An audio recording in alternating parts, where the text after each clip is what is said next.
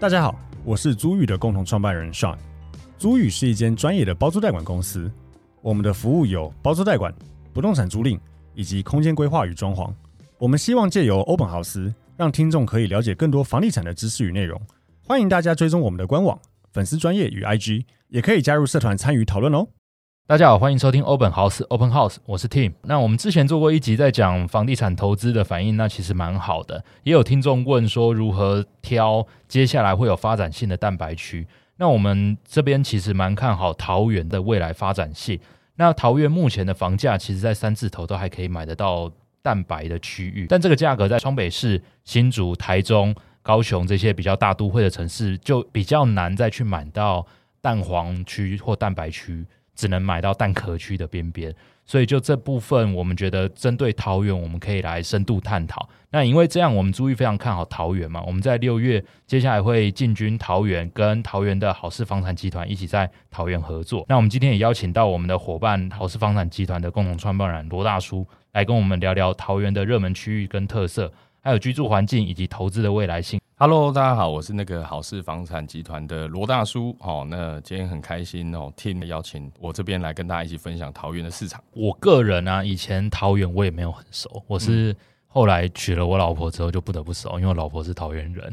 对，但当初娶我老婆的时候，她妈妈刚好要买房子，所以我那一阵子有密集的陪她在桃园到处看。那桃园目前就几个比较热门的区域啦，就艺文嘛，艺文特区其实已经呃非常成熟的一个商圈了。没错，嗯那再来可能中路、青浦、南坎，南坎也嗯算是比较早期一点的。没错，早期中就路发展好，对对，嗯中路跟青浦是慢慢的，然后其实市区还有一些从化区，像小块溪这种嗯，区域。那我们针对每个区域，我们来先讨论一下好了。其实啊，我觉得现在桃园刚好是一个比较快速跟高速发展的时期。为什么这样说哦？因为其实我在桃园房地产大概十二三年的时间，之前其实很少有现在啊，就是同时有多块从化区已经完成的这个状况。嗯，对，因为现在桃园市有多块从化区已经完成，而且都已经是在建筑当中了。嗯哦，那再来哦，因为桃园其实呃国际机场的关系，那未来桃园其实会有一个很大的规划，其实叫做航空城的开发。那这个航空城的开发呢，它其实已经不光只是桃园的发展而已。它其实会影响到整个台湾经济体的发展，因为它嗯其实是一个对国际对外的窗口。嗯，对所以其实哦，因为这样的关系，桃园其实都带来了很多的人流。嗯那大家都知道，人口红利在房地产市场当中其实算是一个必要条件。嗯，对所以啊，就是这一波房市修正的状况啊，在桃园目前我们接触到一线的中古屋市场，其实相对来说稍微比较小嗯一对啊点。，一般人都会问说，到底最近下修了，到底没错桃园有没有在修？对，当然其实部分是有修正，但是 OK 比起其他地理区的话，其实桃园相对影响是比较小的。嗯，哦，那我回答刚刚 Tim 的问题哦，就是目前桃园一些热门的区域，我大概提三个哈、嗯哦，这三个是桃园目前大家讨论度最高的。哦，那 OK 第一个就是艺文特区，非常舒服，它很像台中七期从化区一样。没错，它大概也是北桃园就是目前最完整，而且也是大家知名度非常高的地方。嗯那第二个地区呢，其实是中路从化区。从化区在桃园其实还有好几个啦，对但是中路的讨论度是比较高相对比较高的。再来呢，就是大家非常熟悉的青浦，等很久，它终于来没了错，，大概有十年的时间，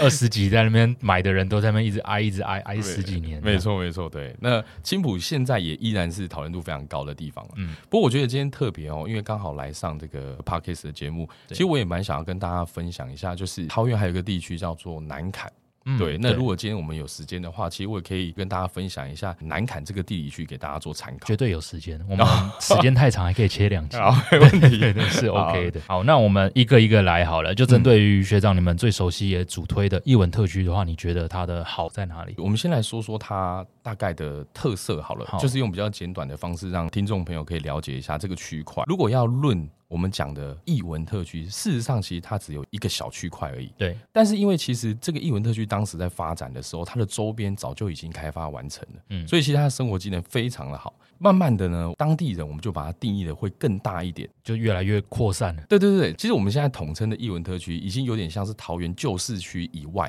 哦，嗯我们的大兴西路往北。哦一个长方形的区块，那我们都认定它为艺文特区。嗯，对，那艺文特区其实，诶、以机能来说的话，它其实你想到的什么东西，它其实该有的都有，所有的民生所需啊，或是连锁的大型的餐饮店啊，这些东西，其实在艺文特区里面都找得到。不过，我觉得艺文特区有个特别可以提一下，艺文特区是没有百货公司的。对，它没有百货公司。 我刚刚才想说，对，百生活机能都有百货，因为信义计划区满满都是百货公司，没，错，对艺，文特区没有，桃园的百货公司都还在火车站那一带。没以错市区来讲，对，都在旧市区。对其实我对觉得这个蛮可惜的啦。但是我我觉得艺文特区的特色，大家会喜欢，大概是因为它的那种生活氛围跟艺文气息。但是其实我觉得这个东西有点难体会。我觉得大家可以用一些方式来大家形容一下。其实，在艺文特区的建筑啊，或者是一些艺文的活动，大部分在桃园其实都会办在艺文特区。嗯所以一些文创啊、设计类啊，或是新创活动啊，都会在这边周遭，嗯那就会影响附近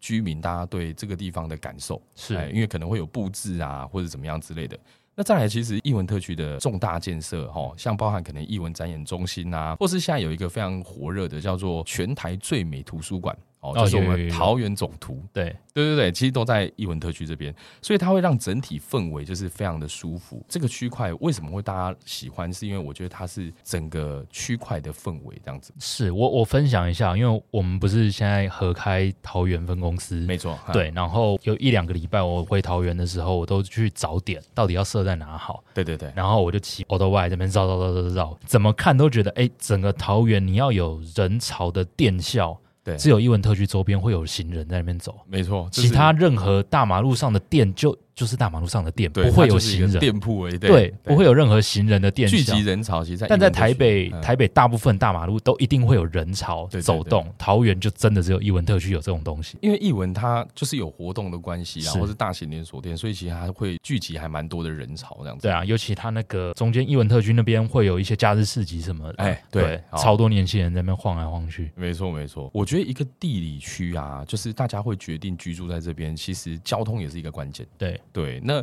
艺文特区主要的交通机能啊，就是南北往返啊，主要还是靠交流道，所以其实通勤的那种公车啊，或是客运，其实是非常的方便的。但他会特别上下班会超塞啊，坦白说，吼，一定会塞车啦，嗯因为其实我觉得一个热门的地区或是人潮比较多的地方，你说它不塞车，其实哎变有点骗笑人哎、的。对对，那就表示不够 热。是对，所以其实有时候我们常常听到有一些人嫌说啊，可能比如说啊、呃林口好像会塞车啦，嗯对或者对哪对，里门会口塞会车常，常被念，哎，对。但是我觉得其实啊，本来就是因为它热闹嘛，是有人口数多，那你希望它方便，对，对，那它人口多，那它一定就会比较拥挤。我觉得是这大家要取舍一下啦。嗯，对，那我也可以跟大家分享一下，就是刚刚这个艺文特区，因为现况它已经很方便了，但是它依然其实会有一些未来我们可以期待的东西。我大概举个三点好了，就是让大家可以去参考一下。第一个，一定就是现在目前桃园最大的议题就是绿线的捷运线，哦，对对对，他在艺文特区跟旁边小快溪中间那里，哎，没错，它就对会有一个站口这样子是。对，所以简单来说，在我们刚刚讲的总图书馆展演中心，就会有一个绿线的捷运出口。嗯那绿线的捷运出口在桃园来说会比较不一样，因为它是一个商圈型的捷运。嗯也就等于说出站之后，它其实就是有机能的。嗯，嗯但是它跟嗯现在，譬如说我们已经通车的那个桃园机捷蓝线啊对比较不一样，机捷蓝线就比较周偏边向就于都没有东西对啊，对对对对，它比较偏向于交通类的是。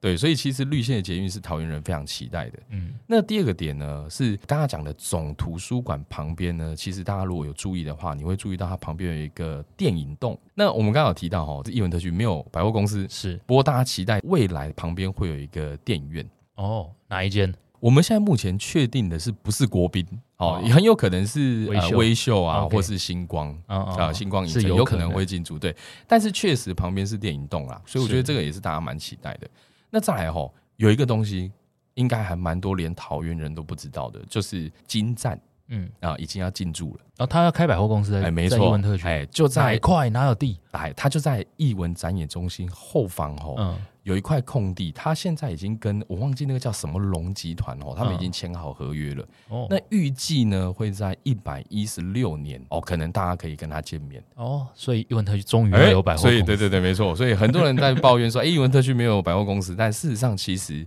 这件事情早就已经有在进行当中。我相信，如果大家用心稍微在网络上查找一下资料，其实是嗯应该找找得得到的。到的啦。所以，其实我觉得艺文特区啊，它这个区块是符合大众口味的。那我提一个问题好了，尤其我们在台北工作，如果想往往外面买房子的人，我会有一个既有观念，尤其我做过中介，嗯就是一文特区只有大平数，哎，其实不尽然、不尽然。对，我的刻板印象会觉得，呃，相对于中路或其他从化区有一些比较小平数的建案，我过往知道，因为它去核心那几栋都超级大平数，所以总价很高。应该说在艺文的那个最精华的那个地方，确实嗯都是一些豪宅的建案了。嗯，对，但是其实我们刚刚有讲哦，艺文早就在我们的定义里面已经扩大商了。圈比较大。对，事实上，其实你在里面找到任何小平数的产品、嗯首购族刚性需求的产品，两房、三房、四房都找得到。哦，对所以所也以是很多标准品。是是是，所以其实就有点像我自己现在对七期有一个既有印象，就是哇，我就进只去有豪宅哎，可能什我么就都要没买有豪宅，我可能不会去看。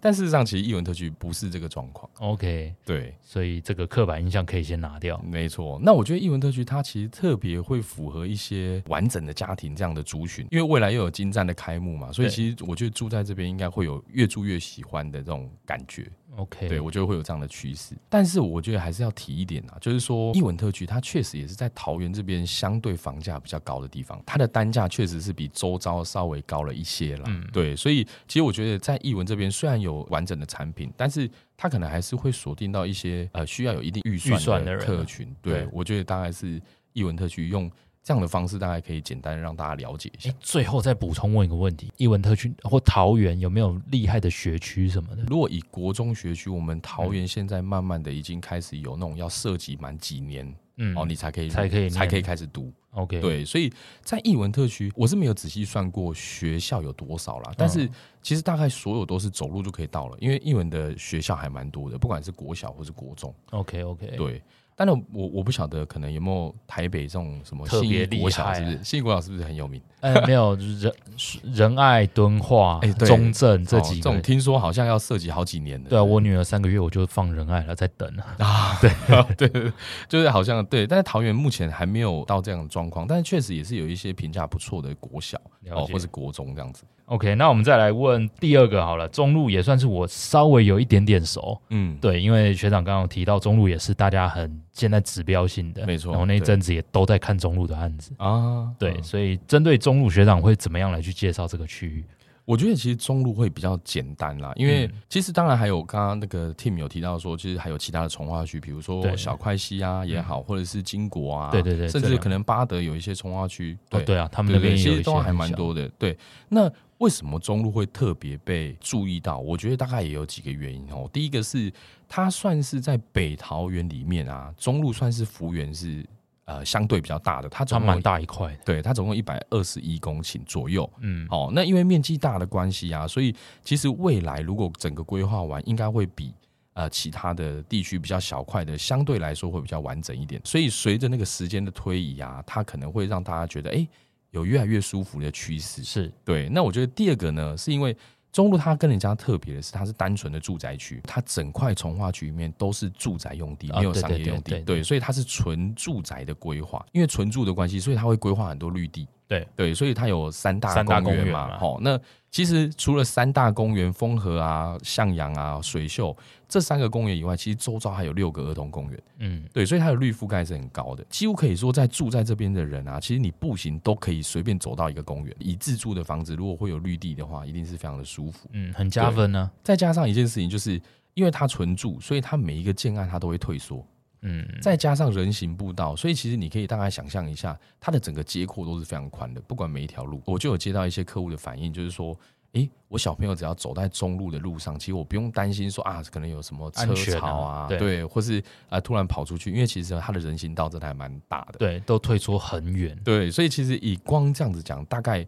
环境会还蛮舒服的。嗯嗯，对。那第三个其实就是呃，目前桃园几个从化区最大的特色就是它其实都在旧市区旁边，旧市区旁边呢，它就享有一些旧市区的机能生活机能啊嘛没，错，所以它就比较不会是一些从化区，它可能鸟需不要生蛋，没错非常远啊、要等非常久的时间。对，就算它现在正在从化入住的话，其实它还是一样有可以自住的条件。而且我觉得它入住率蛮高的，算对高，你会发现它其实新建案交屋之后，哎、马上就入点住灯了率是很高哎，的。对对对对对，它对比较不会像有时候我们注意到一些案件，就是它可能也都已经交屋了，对啊，进去不到五成这样子，就可能七八年前的青浦，或者是没错七八年前的新庄这样子，就对没对什么对点灯率。对对，所以它它的入住率真的还蛮高的。那当然，它有一个最大的特色就是它在交流道的旁边。啊，对，我觉得这个超方便，对我发现现在的人反而很吃交流道这件事情呢、因为不是每个地方都盖那个都盖捷运，什么对啦，高铁啦、捷运啦，对啊或是火车这样子。对我发现现在的人渐渐的喜欢往交流道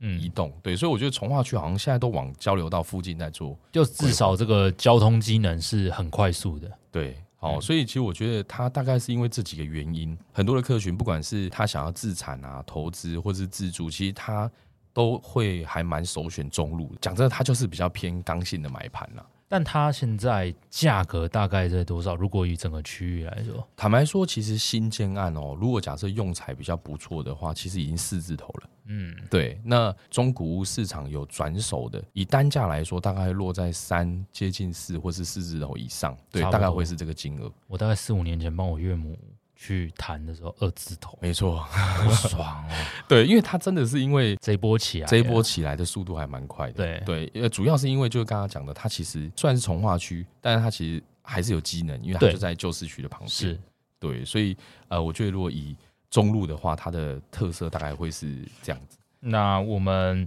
中路这样介绍完了，那再来就是像刚刚学长讲的圣青浦了嘛。嗯，青浦是桃园现在呃大家很爱，尤其台北人最爱，没错。其实青浦它不只是台北人哦，其呃实有的在竹北新，竹，对对对，哎，竹北人也还蛮常会跟我们大家讨论到这个区块。是其实我觉得青浦哦，我先讲一个东西，因为刚刚既然有提到从化区，青浦啊，它其实如果你在都市计划里面哦，它的名称叫做高速铁路桃园车站特定区嗯啊、为什么要特别讲这个哦？特定区这这这三个字出现哦，其实大家就可以特别去关心一下，因为通常会有特定区啊，它一定都是可能有一些重大工业嗯哦，或是一些地区的呃发展需要的重大规特定划，对对对对对，像青浦它就很显然就是一个桃园高铁，因为这样子而而重化的特定区。对这样的特定区，大家要注意一件事情，它大部分会是在一个重新的区块。对，那个你如果十五呃十年前跟桃园人说你买在青浦，呃桃园人都会觉被人得家你笑死。 对，绝对是笑死，买那边干嘛？没错，对对对，就是因为它这样特定区，所以它会在一个重新的区块，所以它几乎可以说当时一开始是完全没有机能的。嗯，对，所以大家在注意到，如果假设这个从化区它是特定从化的话，就要注意一下生活机能这件事情。是对，那它到底为什么热？我觉得有几个点大家可以特别把它注意一下。第一个是，如果论到从化区这件事情，应该它是最大的，因为它总共有四百九十公顷。哦，它有好好几个，就照哦那对，个它捷有运 A 站十八、对 A 对十对九、哎呀 A 十七到 A 十九站这样子。对所以它其实有目前就已经完成的捷运站。对对，然后当然还有高铁嘛。对，对，所面积以超大一片，对，那再来后面吼，因为它是特定从化区，所以其实会有很多政府的一些重大设施都会在里面。嗯，对我特别提几个是，呃，我当然我不晓得听众朋友大家知不知道，但是我觉得讲了，大家可能可以去注意一下。第一个是，比如说国际会展中心，它每一个规划都是一个大型的建设哦，对，哦，它可能一会有一些会议，然后会有一些展演中心，嗯对，它会让一些特定类型的公司进驻在里面。那再来就是，呃，其实这个应该大家都知道，就是儿童美术馆哦，嗯盖得非常漂好亮。多好多个艺术博呃艺术馆之类的嘛，我对，记得它不又止有一个公园，对嗯然后它有那个呃美术馆。那美术馆这个东西其实也是大家还蛮期待的。我们刚刚有讲到总图是一个最美的嘛，那对或许它可能呃未来也是一个最美的美术馆这对样子。对对，对，那再来有一个特别的是亚洲戏谷的创新发展中心，桃园的市长不管是过去。哦，就是或是现在的市长，其实他们都希望可以把青浦打造成一个有点像是研发哦创新的研发一个地重方镇这样对对对，所以其实确实是真的有蛮多企业已经进驻了啦，啊嗯，对，就是已经都已经确认好说会进驻，所以青浦它在后续的发展其实会有很多重大的建设。那未来其实青浦，我刚刚一开始有讲到桃园航空城这件事情，对，青浦呢，它是离航空城相对还蛮接近的。是那再来呢，它又有另外一个发展叫做客运园区，哦，这我还对真不知道。对，所以嗯其实航空城的旁边一些，它有一个客运园区，那它主要的用意其实是可以串联整个南桃园、北桃园到机场的一些呃相关的交通 OK，对，所以其实青浦会连带到很多未来关于整个大桃园，甚至整个台湾发展的一些地理位置，知道这些发展的客户，其实他大概会对青浦还蛮有信心的。嗯，尤其我我老婆最爱逛 了，她很喜欢是逛 outlet 奥这莱，样子对对对然后台湾现在最大的 IKEA 也也移到桃园没错青浦去了嘛，对对对对那栋对也是最大面积的，对，但是说真的哦，我有问过当地的人，嗯哦，就住在那边的人，我问他说：“哎、那青浦，如果讲真的，你真的有没有什么要呃提醒大家要注意的，或是你真的觉得住在这边有点呃，你认为是缺点的？”哎、他有提到两个点，我觉得大家可以参考一下。第一个是就吃的部分，吃的没有啊？对，他说我吃的部分真的不方便。我小姨 子住那里面，她说 Uber 打开没什么东西，可以哎是，叫就是对他在吃的这方面是真的需要时间啦。对，我觉得很适合，如果听众有做餐饮业的啦，我们认真觉得青浦现在去好好开，没错可以可以对做的不错。对你只要稍微的再撑过一段时间之后，未来的发展人潮进来，哦，是那你应该相对来说会有不错的优先，对对对先进者优势。对。那他有提到一个点哦，我觉得这个东西可以给大家参考，就是青浦的店家相对消费的金额是比较高的。嗯我问他真的说吗？？对我问他说，哎、为什么会这样说？他说他觉得或许是因为因为青浦现在还没有非常多人嘛，虽然对我们看到假日其实是已经会很塞多车人了，啊，对啊对，但是他觉得在平日的时候其实没有那么多人，所以相对来说，这些商家可能会增加一些成本，嗯，对的关系，再把它垫上去，然后让他们可以在就是这一波还没有完整的时候，可以把它撑下去。所以它有相比，就是可能比如说中立的一些其他的 OK 的啊，中立一定了，也也就是说，他会觉得青浦这个地方的物价相对于桃园其他区域来说比较高贵一一点。些，对。那当然我，我是没有实际去比较了，我是是问当地人的，所以我觉得排除了这两个食的部分或是一些物价的部分，如果你可以先在这个地方住，然后等待我们刚刚提到的这些东西的发展，等到发展完全之后，那我觉得其实青浦它绝对算是一个还蛮值得期待的地方，嗯，对。所以我觉得大概它会热门也是因为这些原因。了解。哎，我问学长一个难的考题好了，好，也不是说考题啊，就是假设以我在台北市上班来说，对你通勤两个点，青浦跟中路，你会选在哪个地方自产？坦白说，如果是我自己，我哦会选择交流道。 哦，哎，我不晓得这会不会是我是桃园人的关系，因为嗯我还蛮不习惯搭大众交通工具，嗯嗯嗯嗯对，嗯所以了解。对依我而言，其实我一定是以交流道，对 OK 因为我不只是往北往南，我其实我都还蛮方便，青浦也有交流道，但离青浦闹区离真的交流道出口还有稍微一有小一些段距离，对，对对稍微有对一些距离。那青浦真的大概就是坐捷运跟坐高高高铁的族是群比较方便。对，嗯，你没的错选择跟我一 样，我还有一个选择，我一直跟我老婆说，中路有一个 location 很赞，就是岳母家在中路是很棒 的。是，我岳母家岳母会帮忙顾小孩哎对什对么对，的，你就直接下交流道就到了，对对对对这个是很棒的。没错，这或许可能是我们刚刚讲的，现在年轻人其实都喜欢交流道旁边。对，因为真的晚上有的时候开回来大概二十几分钟，哎，其实大概二十分钟就到台对北啊了对啊，啦就到台北啦，对其实超快。对，但是必须提醒一下大家，如果在上班时间到台一个北多小时对大概一个半小时，对对对，超级对对对塞，对无敌塞！大概六七点多上高速公路就会开始车潮都多会了，开始塞。对，嗯所以其实这个都是大家可以参考的地方了。好，那最后再请学长分享一下你们也相对比较熟悉的南坎这个区域好了，对，刚刚有提到跟大家提到说，就是哎、诶我会特别想要提一下南坎。其实南坎啊，它在那个地理区而言，它其实是桃园市的芦竹区，但是当地人其实都叫它南坎这对个啊区块，都直接叫就南自然而然它就变成是南诶坎大家都交叫流南道坎南坎南坎。对对对对对，大家都知道桃园这几年的人口啊是不断的一直提升的，是桃园接触到人口一路啊，最多的应该就是双北南下，其次就是新竹北上。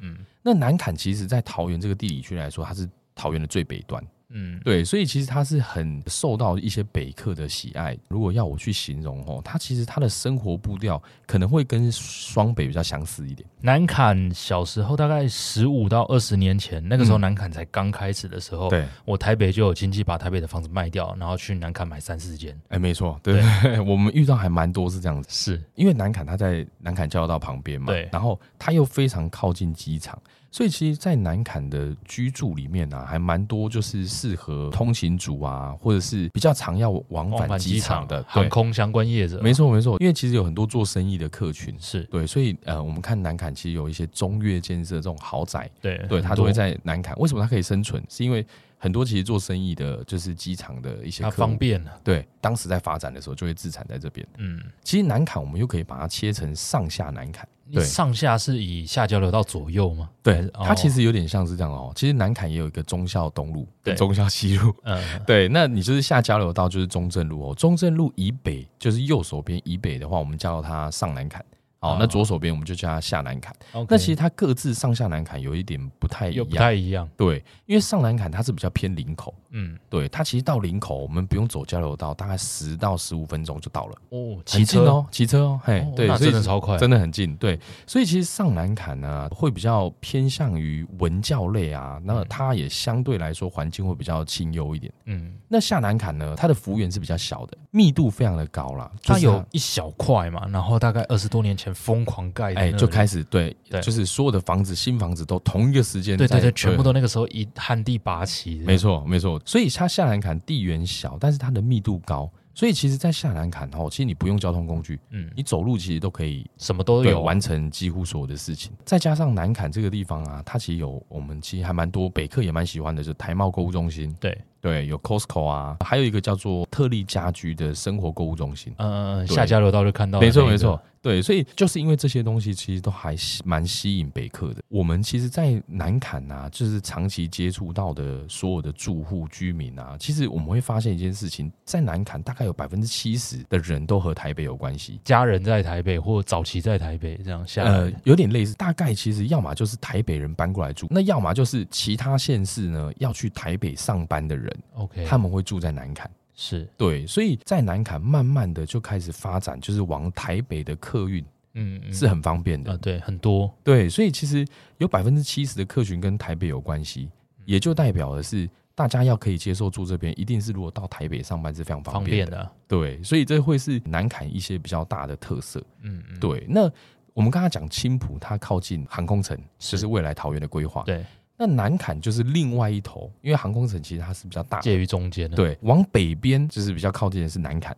那往南边比较靠近的是青青浦。浦对，所以其实南坎它其实未来也会有航空城的、呃效应啊相对效应，对这这个效应其实也会延伸到南坎。那再来，其实所有的捷运线其实也会经过这边，蓝线的捷运三 B 站，然后嗯就在这南坎的附近。那再来，未来的桃园绿线也会经过。是，对，所以其实它也是会有一些重大建设的支撑。但是我觉得南坎要特别注意一个，因为它现在已经很成熟了，对，它是一个它的超级人城数也蛮多的，嗯， 对，所以其实它相对来说，也会有人觉得说南坎会比较拥挤一些，确实，它的交流呃，就是交流道前面那一条超级塞，哎非常塞而。且不分上下班时间。，对， 所以也因为这样子吼，南坎在去年还前、诶应该是前年，嗯，它有新增了就是新几条的交流道。哦，哎、对，它其实在下南坎的地方有新增了一哦个好像有一个上交流道道跟下交流道的闸口。有，有有的，对，它其实就是为了舒缓这个人潮啦。而且没什么人知道哎、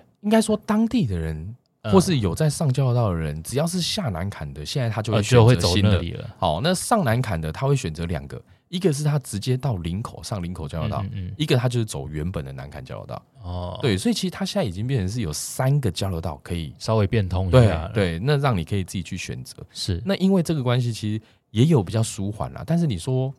还是会塞车。对对对， 对，就是热闹的地方就是会塞车，但是我觉得只要是北客啊，就是通勤族，我觉得南坎它算是一个非常方便的地方。那我们回归价值面来说，南坎的房价跟我们刚刚讨论到的伊文特区啊、中路啊、青浦啊这些各个区域比较起来，价格大概是如何？说真的，南坎的价格它其实贴近于艺文特区的，甚至跟哦艺文特区哎、算不相上下哦。 OK，所以也算是贵了，哎、对，用贵呢要看比它的较价值啦相对高，对对对，相相对对看它高。的价值。对，因为南坎它的呃一直以来的它的价格大概其实都会跟艺文特区算是平等的极。品主要也是因为北客嘛，那再加上它的机能其实也很完整，但是南坎相对要看远一点喽，因为它要看到航空城，航空城可能大概就是一百一十七年之后的规划，所以我在想说，南坎也是一个如果假设北客想要来桃园看房子，他可以去注意的一个地理区。那南坎有比比较新的建案吗？因为我我的印象中会觉得南坎都是早期比较，但也不是很早了，但是十几二十年来应该盖的差不多了。呃，其实盖也差不多，但是现在还是有一些新推的建案。以现在这个市场，现在这个时空背景，大概会有三到四个是新盖的建案。但是确实，它必须要再过一段时间，因为它其实旁边的地就就呃目前比较没有空地。是啊，是啊，对对对对，所以以相较来说的话，它就是机能完整，通勤族绝对是非常方便的。是。对，那它就是等未来的桃园的重大发展这样子。哎，那罗大叔，顺便问一下哦，有网友也提出可以买房在桃园出租，然后在台北租一个近一点的地方。那针对于这种做法，你觉得可不可行？我先说，以我自己来说，我虽然在台北有买房子，但是离我上班区有一小段，所以我自己也是买了一个我觉得适合自产收租的地方，然后我自嗯己租一个离办公室非常近的地方，没错所以我觉得这是一个不错的做法。但是你怎么看？其实我觉得这个问题问的很好哦，跟大家说一个比较残酷的事实哦。是为什么这样说哦？因为其实我们早就已经遇到还蛮多这样子的案例。那我们比较常会遇到的呢，大概其实是会有两种人，第一种是长辈帮年轻人买房子，对对。那我们常会遇到一些长辈看房子啊，他明明跟我们讲说是哦，这是年轻人要买的，年轻人要住的，但是整个过程到成交了，我们都都没没有看看过到年年轻轻人。对，对，那最后我们在跟长辈聊天才知道，因为其实年轻人他已经有稳定交往的对象。嗯，对，，那虽然还没有要结婚啦，但是其实他们是会有这样的规划，所以长辈就会想说，那我先买一间房子给年轻人，嗯可是要买在台北真的太贵了，所以他可能就选择在桃园买一个房子给年轻人。那未来年轻人呢，结婚过后，他如果要住哦，他可以接受桃园，那他就来桃园住。是那如果假如他没有办法，那他到时候他就这个房子给他嘛，那他嗯就把房子卖掉。对，他要再去换了。对，不管是他要在台北买，要在新竹，或是他未来在台中对，哦高任雄，何地方。对对对，他就可以去自己去选择。我们蛮常会遇到长辈有这样的状况，就是他有这个观念，他先帮孩子买在桃园，嗯，对未来再由他自己去决定。所，以这种人其实已经很多了嘛。其实我们都会遇到。 OK，对，那第二种呢，其实就是年轻人他一开始就认定他没有办法在台北买房子，是所以呢，其实我们遇到这样的族群啊，通常哦是年轻人，其实他们就锁定了一个总价。嗯，对，那这个总价就是他可以负担的总价。我们遇到比较多是就是还没有结婚啊，或是单身族。我觉得遇到他们有一个特别的状况，他们都会跟我们讲说，其实他们真的比较习惯的是台北的生活。对对他其实搬离不开台北，但是他在台北又买不了，他是只有这样的预算，所以他就想说，他来桃园这个地方找这样子的预算，嗯那，他就出租。对，但是他还是一样在台北原租本房台北子，对，他就在哦台北租房子，过台北的生活。那未来是怎么样？那他未来这样打算，但至少他这个总价，他想要用房子自产这件事情，可能是嗯在桃园才有办法完成。嗯，对我觉所得以蛮合理，就图一个先上车了。 没错，对对对，因为台湾是一个很特别的国家，它的不动产就是一路往上爬，不管对快慢嘛。应该说台湾的房地产是这样子哦，就是你说它很可以看国际的经济形势吗？好像呃又有点脱蛮轨脱钩的对，所以其实我觉得台湾人就是这样子，习惯就是把房子当成是一个储蓄。对储蓄，所以我们就把它单纯一点。嗯那我们确实也遇到很多年轻人，大概会是有这样的想法。嗯所以我觉得听刚刚问那个问题哦，是事实上早就已经在发生了。嗯，对了解，所以这是一个蛮普遍的做法啦。对我个人也觉得，如果你只求买得起的话，那就是往外面一点的区域嘛。没但你错宁愿不要买在新北市一些很偏的区域，你干脆买到桃园的比蛋较黄蛋蛋黄对或蛋蛋白区，对，也好过于在台北买个蛋壳，买个什么三只啊、那蛋海啦之类的。其实桃园的投报也算是不错，像近期我有成交一个案件在南坎嗯，哦，大概是九百出头万，对，嗯但是啊最近他出租了 OK，哦哦，，有一些装潢，那他的租金大概是两万三，哦那其实很好哎、哎，其实大概会有大概三趴左右，对啊，其实啊，当还然不错，不一定是每一个案件都这样，但是刚好近期我是有遇到呃一个就是客户是这样子，是我当然我不晓得在台北可能这个两万三可以租到怎么样的房子，两万三，大概一房一厅一卫吧，独立门牌套房。哎、那我们刚刚讲的其实就是没有结婚或是一些单身族，其实很够啊，是其对实还蛮够的。但你说九百多在桃园是买什么样的？啊，三它是房一个两房，哦，两房、哎，两房带一个车位在南坎，哦，那其实算很很不错的标准品啊。呃，相当不错了。对，嗯还有，所以其实我觉得桃园也是一个就是这样子，可以给你去给大家一个灵活运建议用的啦。对对对对，对啊，因为你台北真的要买自己使用的空间买不太起啊。因为其实以台北市区来说，我要在我们公司办公室附近租一个三房两厅两卫，至少要四五万块。嗯，对啊，但是那那样的一个租金支出对我来说，真的我不如去缴一些房贷。没错。但嗯是我的头款又没有那么多，以及在这附近买到这么高总价的房子，我根本不可能负担得起那个房贷了。没错，对，我不如如在外县市桃园去买一个一样三房两厅两卫的，那一些租金的价差我来去补贴，嗯我觉得这是蛮不错的操作方法。没错没错。那最后跟大家业配补充一下，我们租玉跟好事到底合作之后能够提供给大家哪些服务呢？先跟听众朋友大概介绍一下，因为我相信很多听众朋友不晓得好事呃，我们好事房产集团是是什么